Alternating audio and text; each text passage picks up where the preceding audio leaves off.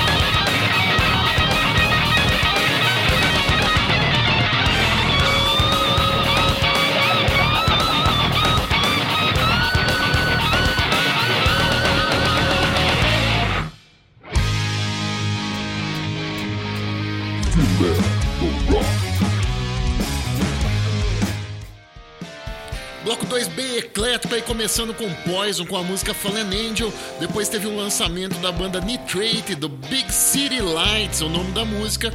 E finalizou com Train of Consequences, do álbum Euthanasia, do Megadeth. Fale alguma coisa do rock, quero ver. Vem cá, rock. Vem cá. Fale alguma coisa do rock. Rock and Roll. E vamos para as quentinhas do rock and roll, começando com o Kiss, que vai aumentar o seu catálogo de bebidas e produtos com o lançamento do seu gin, em parceria com a empresa sueca Brands for Fans. Intitulado de Cold Gin, a bebida que tem o teor alcoólico de 40% segue a linha clássica com o sabor predominante de zimbro e toques cítricos e picantes. Rock and Roll. E a banda norte-americana Styx lançou seu novo álbum de estúdio, o 17º trabalho de sua carreira, intitulado Crash of Crown, no dia 18 de junho, via seu próprio selo. E seguindo a divulgação desse álbum, o Styx compartilhou com o público o novo lyric e vídeo da música Reveries, que você pode conferir no site Rock Biz digitando Styx. Rock and Roll. falar uma coisa pro senhor, com toda a franquia. Ô gente, será que é só eu que bebo? Será que é só eu que tô bebendo? Dose dupla.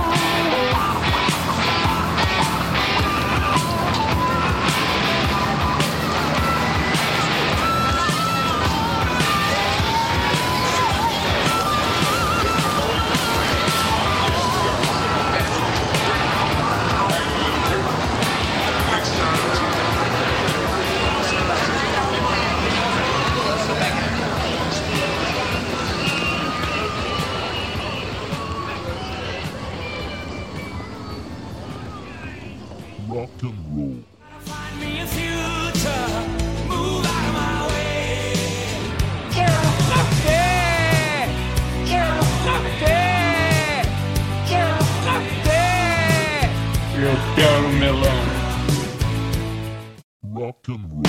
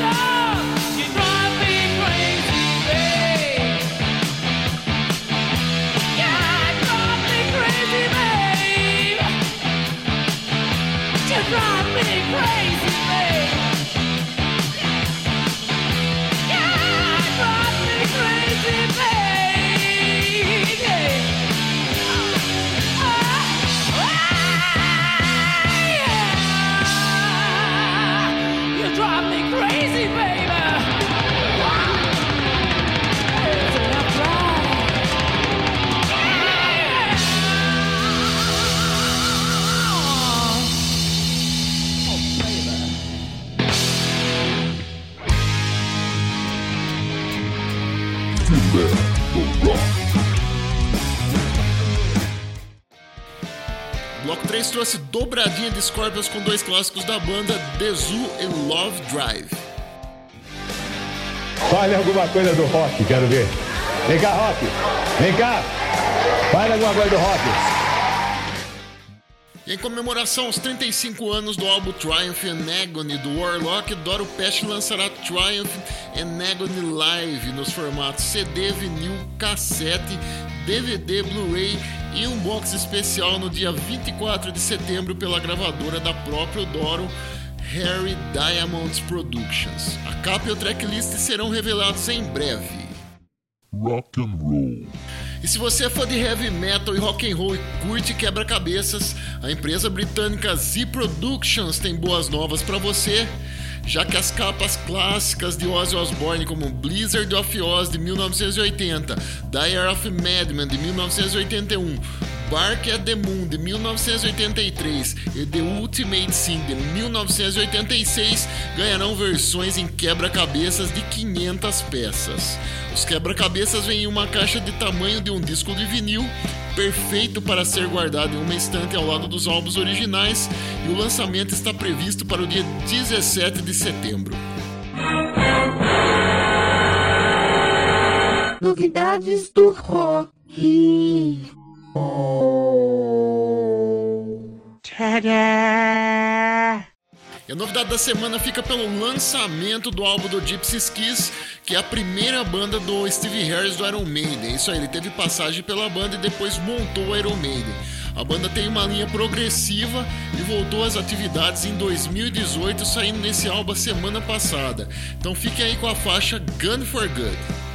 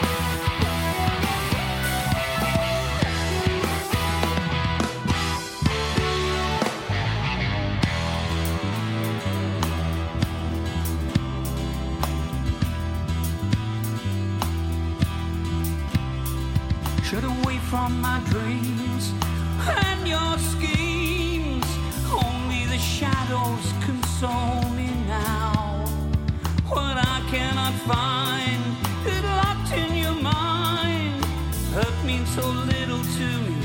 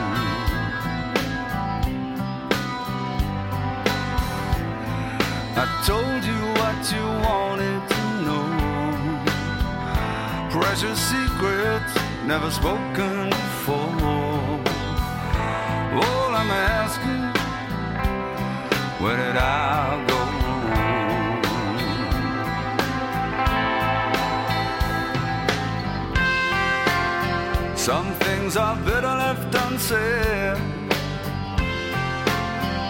But all I do is cry instead. Now I've cried the river, singing how it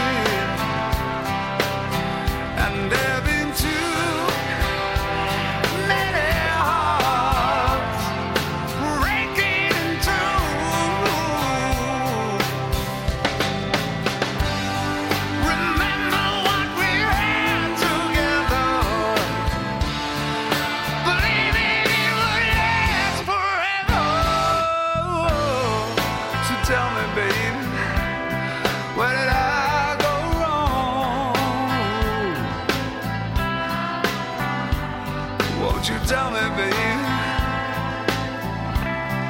Where did I?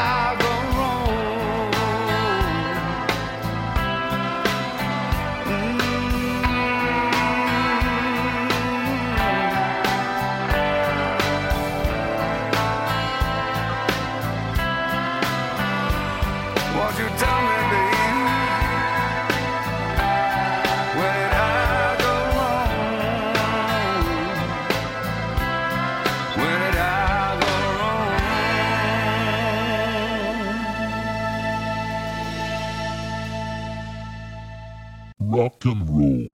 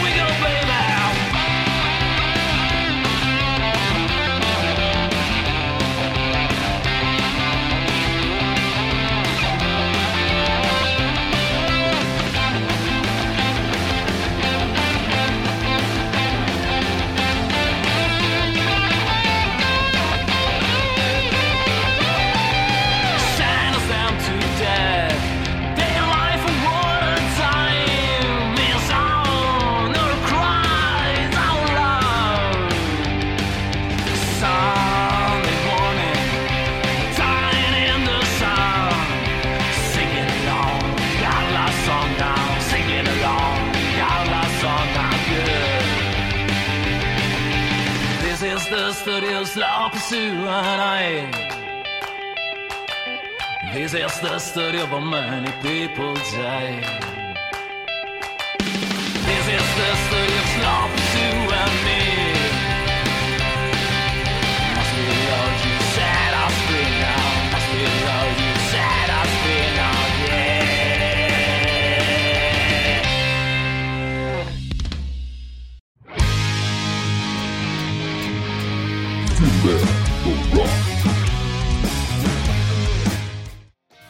Bloco 4 abriu com Gypsy Kiss, a primeira banda do Steve Harris do Iron Maiden, com a música Gun for Good. Depois teve na sequência o clássico de David Coverdale, Too Many Tears. E fechou com Valério Brunner, com a música Slupsu. Cinema, domingo e cerveja. E a dica de hoje fica com o filme do Quentin Tarantino, Era Uma Vez em Hollywood. Vamos à breve sinopse do filme, que Era Uma Vez em Hollywood se passa em Los Angeles, de 1969, com Rick Dalton, interpretado por Leonardo DiCaprio, um ator de TV que, juntamente com o seu dublê, que é o Brad Pitt, que eu não lembro o nome dele, está decidido a fazer seu nome em Hollywood. Portanto, ele conhece muitas pessoas influentes na indústria cinematográfica, o que acaba levando aos assassinatos realizados por Charles Manson na época, entre eles o da atriz Sharon Tate, que na época estava grávida do diretor Roman Polanski.